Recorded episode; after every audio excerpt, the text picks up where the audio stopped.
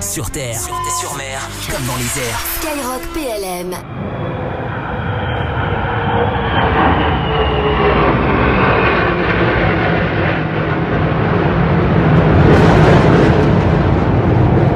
L'exercice atlantique Trident se déroulait du 17 au 28 mai dernier. Il mobilisait l'US Air Force, la Royal Air Force britannique l'armée de l'air et de l'espace française. Et pour la première fois, il se déroulait en France et en Europe sur la base aérienne 118 de Mont-de-Marsan.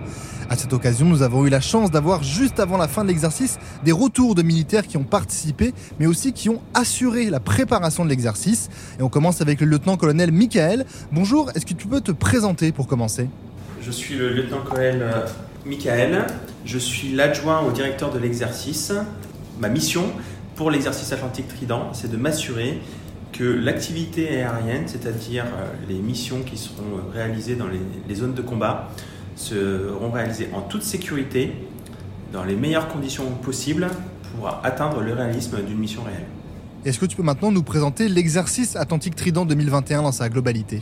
L'exercice Atlantique Trident 2021, c'est une période de 15 jours pendant laquelle les trois nations, la France, la Grande-Bretagne et les États-Unis, peuvent se consacrer, notamment avec leurs avions de chasse de dernière génération, à des missions dédiées à l'entraînement face à une menace de haute intensité.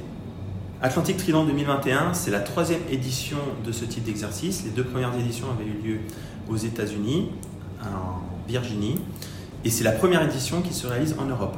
C'est l'occasion pour les trois nations et surtout pour les trois armées de l'air de pouvoir continuer à s'entraîner ensemble dans un environnement aéronautique qui est privilégié et à mettre en œuvre des méthodes d'entraînement et de combat euh, qui sont propres aux trois nations. Alors quels sont les moyens mobilisés pour un tel exercice? C'est plus de 600 personnes engagées dans la bonne réalisation des missions de combat euh, dans l'espace aérien français. C'est 500 personnes déployées sur la base aérienne de Mont-de-Marsan pour cet exercice. C'est plus de 100 personnes qui œuvrent depuis les bases aériennes françaises et aussi du personnel britannique qui opère depuis la Grande-Bretagne, depuis les bases de Coningsby et Mildenhall. Cet exercice engage en moyenne à chaque vague qui est jouée, donc à chaque mission, une vingtaine d'avions qui affrontent le même nombre d'avions en face et qui jouent des adversaires d'un niveau plus ou moins évolué.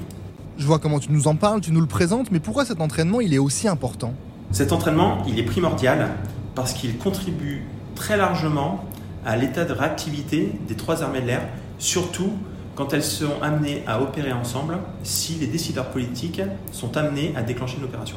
Alors maintenant, à quelques jours de la fin de l'exercice, quel bilan tu en dresses?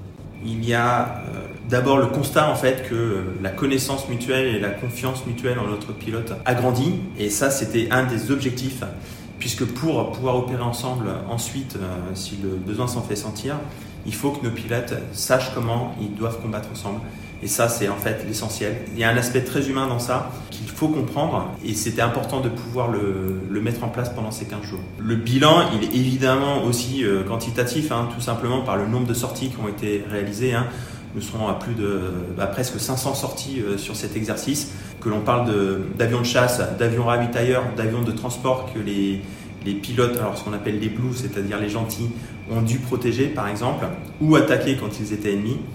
Et pour finir, est-ce que tu peux nous raconter un ou plusieurs moments qui t'ont marqué? Le premier de ces moments, c'est l'arrivée des 12 premiers F-35 euh, sur le territoire français.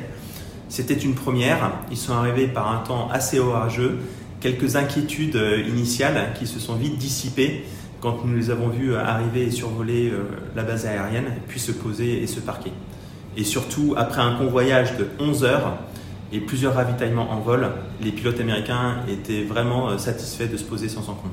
Les autres moments forts, il y en a tous les jours et c'est difficile de les décrire, mais d'un point de vue de l'adjoint en fait du, du directeur de l'exercice, c'est clairement la satisfaction qu'on peut constater sur le visage des pilotes quand ils rentrent de leur mission, ce sentiment de la mission accomplie, des leçons qui sont retenues tous les jours et le fait de pouvoir s'entraîner ensemble, c'est ça, le, ça le plus important. Et en marge de cet exercice, il y a aussi quelque chose dont on, ne parle pas souvent, c'est notre histoire commune et le devoir de mémoire, avec notamment l'occasion, le 27 mai, de commémorer la perte et le crash de deux appareils américains, dont celui de Chuck Yeager, qui nous a quittés il n'y a pas longtemps, pilote de chasse américain émérite, un des parrains, et cela sera commémoré par un défilé de deux Rafales et deux F-35 sur la ville de Romestin qui se situe dans le Lot-et-Garonne. Merci beaucoup Michael hein, pour toutes ces explications. Nous allons maintenant aller voir un pilote de Rafale qu'on surnomme Wiki et qui a pris part à plusieurs missions mais qui a aussi contribué au montage de l'exercice.